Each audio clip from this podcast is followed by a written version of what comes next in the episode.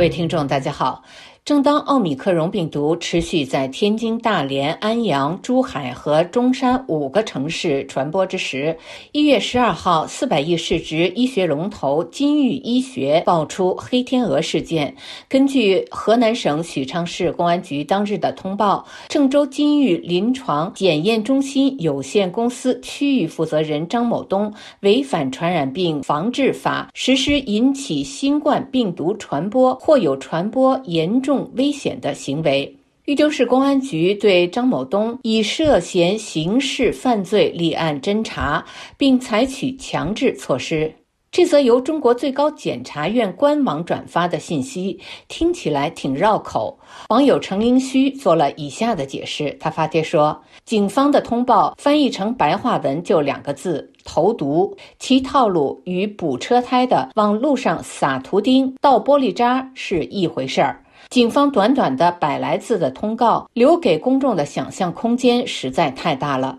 难怪最近疫情到处爆发，却又找不到源头在哪里。原来是有人故意放毒，并且是以拯救新冠病人的名义投毒。魔鬼不可怕，可怕的是他打着拯救你的名义，以天使的面目出现。事实上，投毒人张某所属的金域医学来头不小，它是行业龙头企业，占据市场大部分份额，更是新冠肺炎核酸检测的重要参与者。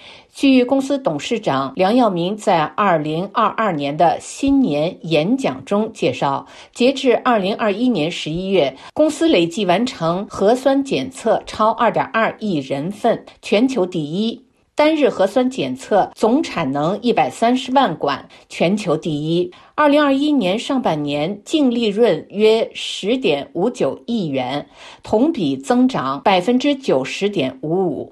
这则热核级的新闻给我们留下几点冷思考：其一，张某投毒是个人行为还是公司行为？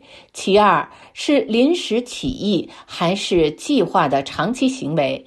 其三，金域医学背后是否有策划者和共同参与者？核酸检测停不下来，背后是否有人操控？这次投毒事件特别令人恐怖的是，它并不是普通的一个仇视社会的偶发案件，而是专业人士实施的一次精准的犯罪行动。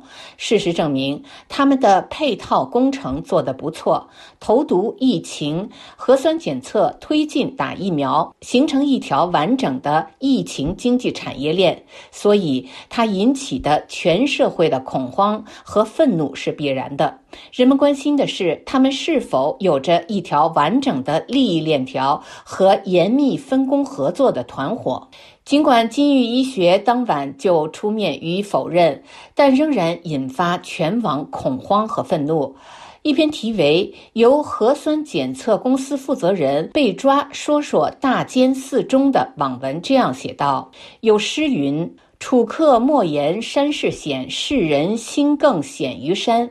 人性之恶的确令人不寒而栗。河南警方发布的这则警情通报，短短一百多字，宛如一记炸雷，在数以亿计的民众心头炸响。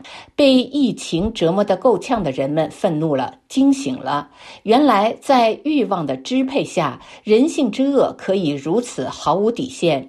河南警方公布这一。警情通报后，有关投毒的另外一条旧闻也被翻了出来。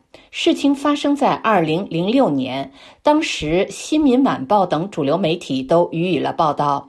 话说，浙江温州罗阳古村位于风景秀丽的南溪江源头，被旅游者誉为世外桃源。从二零零零年开始，该村暴毙者越来越多，死亡七十六人，于是有了“鬼村”传言。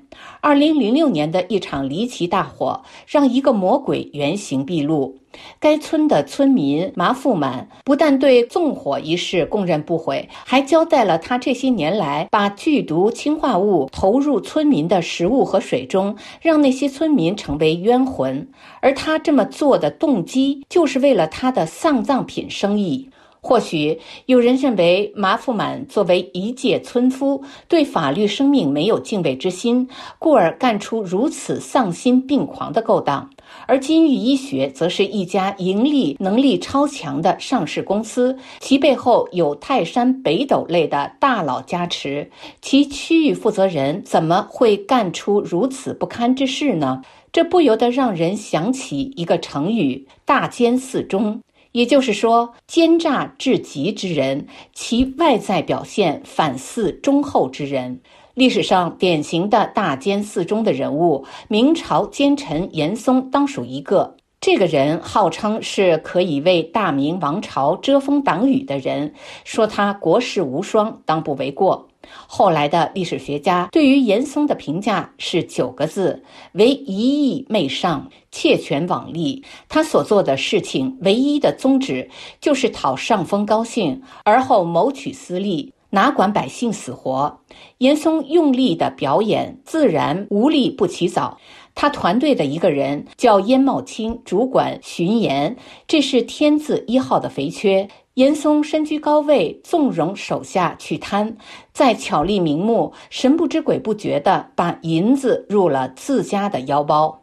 诗人爷爷发帖说：“刚刚看到警方通报，与北方本来零下二十多度的我，瞬间冻成一坨，我蹲在地上，灵魂出窍。最后。”就让我们用他的诗句来结束今天的节目。